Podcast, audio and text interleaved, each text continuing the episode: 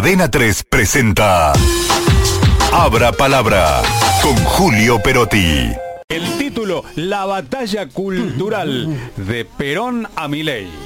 Eh, Vieron que en los últimos tiempos eh, se escucha mucho hablar de batalla cultural. De hecho, eh, anoche en la entrevista que Milei le concedió a Johnny Viale en TN, habló del tema, mencionó el concepto. Y en verdad hay que reconocer, hay que decir que a esta altura, aún antes de su triunfo, la erupción de Javier Milei en la política había marcado un cambio cultural importante en la Argentina, ¿no? Miren, ¿por qué decimos de Perón a Milei? Porque vamos allá a 1951 eh, Juan Domingo Perón creó la Escuela Superior Peronista.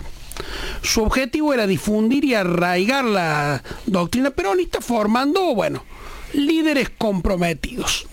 La idea era justamente un cambio cultural que expandiera al peronismo, no se llama justicialismo todavía, en todos los sectores sociales de la Argentina.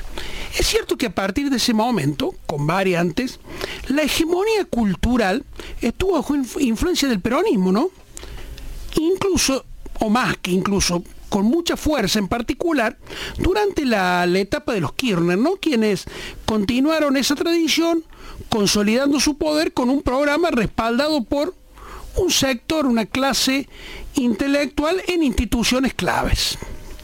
Eh, Néstor Kirchner, consciente de que era necesario dar esa batalla cultural, buscó el respaldo de intelectuales orgánicos y eso se prolongó con Cristina ya por el 2008.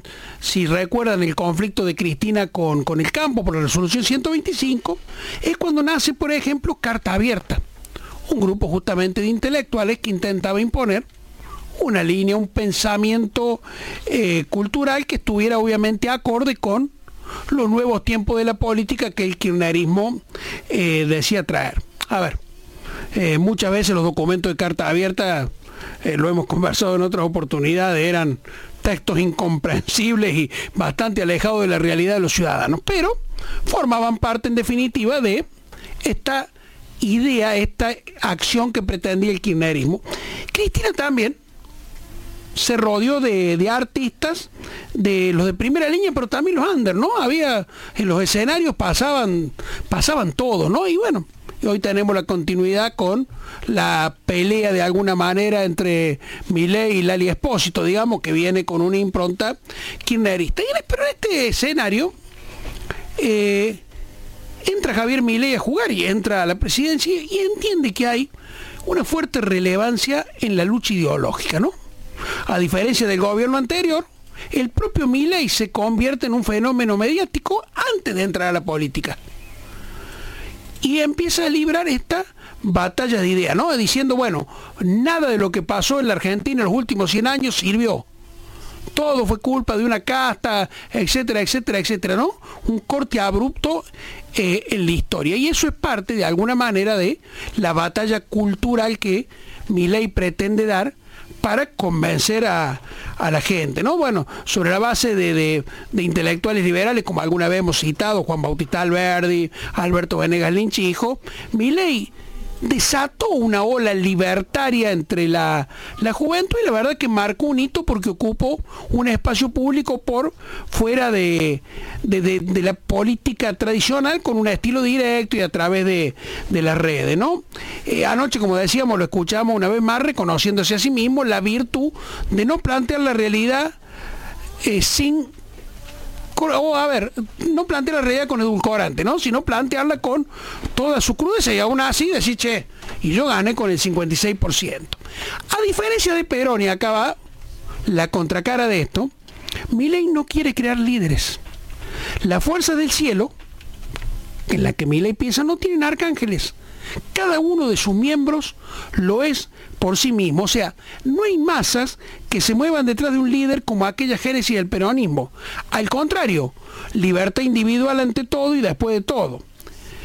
Bueno, aunque la capacidad de mi ley para, para implementar todas las reformas que se propone podría estar limitada por condicionamientos políticos, como la minoría en el Congreso y todo esto que venimos analizando, su revolución libertaria está impactando en el peronismo y en todo el arco de la dirigencia tradicional porque de alguna manera lo ha colocado todo allá al, fondo, ¿no?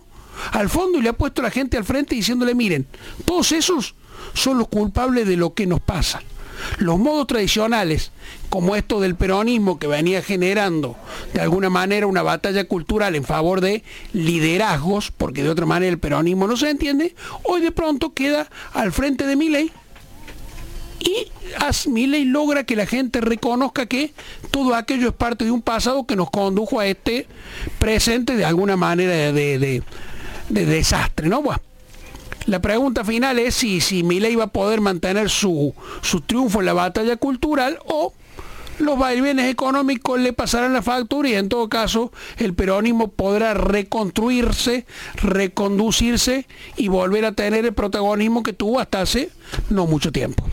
Julio Perotti, ahí está, la batalla cultural o la del bolsillo también, Julito, ¿no? Porque como bien acabas de decir al final de tu comentario, si el hombre reconfigura la economía, si termina con la inflación, será mucho más fácil que el cambio cultural vaya cristalizándose en el tiempo. Además, los cambios culturales llevan décadas, no se hacen de una semana para la otra, ¿no? Lo mismo, Raúl, eh, lo venimos observando en esto de que por ahí ponemos la bomba y nos vamos. Menos mal que la señora Ledema nos retiene acá. Eh, no, eh, vemos lo que opina la gente cuando te dice, y esto es duro, sí, durísimo, pero no podemos seguir viviendo así, digamos. Hasta ahora. El punto es si realmente esto que es parte de la batalla cultural que logró imponer, no decir, che, necesitamos un cambio, un, un cambio pero ese cambio va a ser doloroso, si la gente lo acepta, bueno, ¿hasta cuándo aguanta?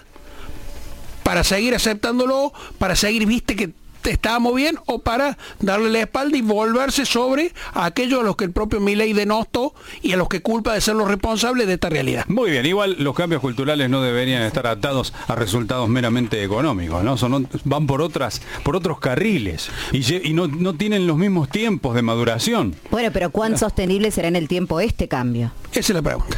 La 3 presentó Abra Palabra con Julio Perotti.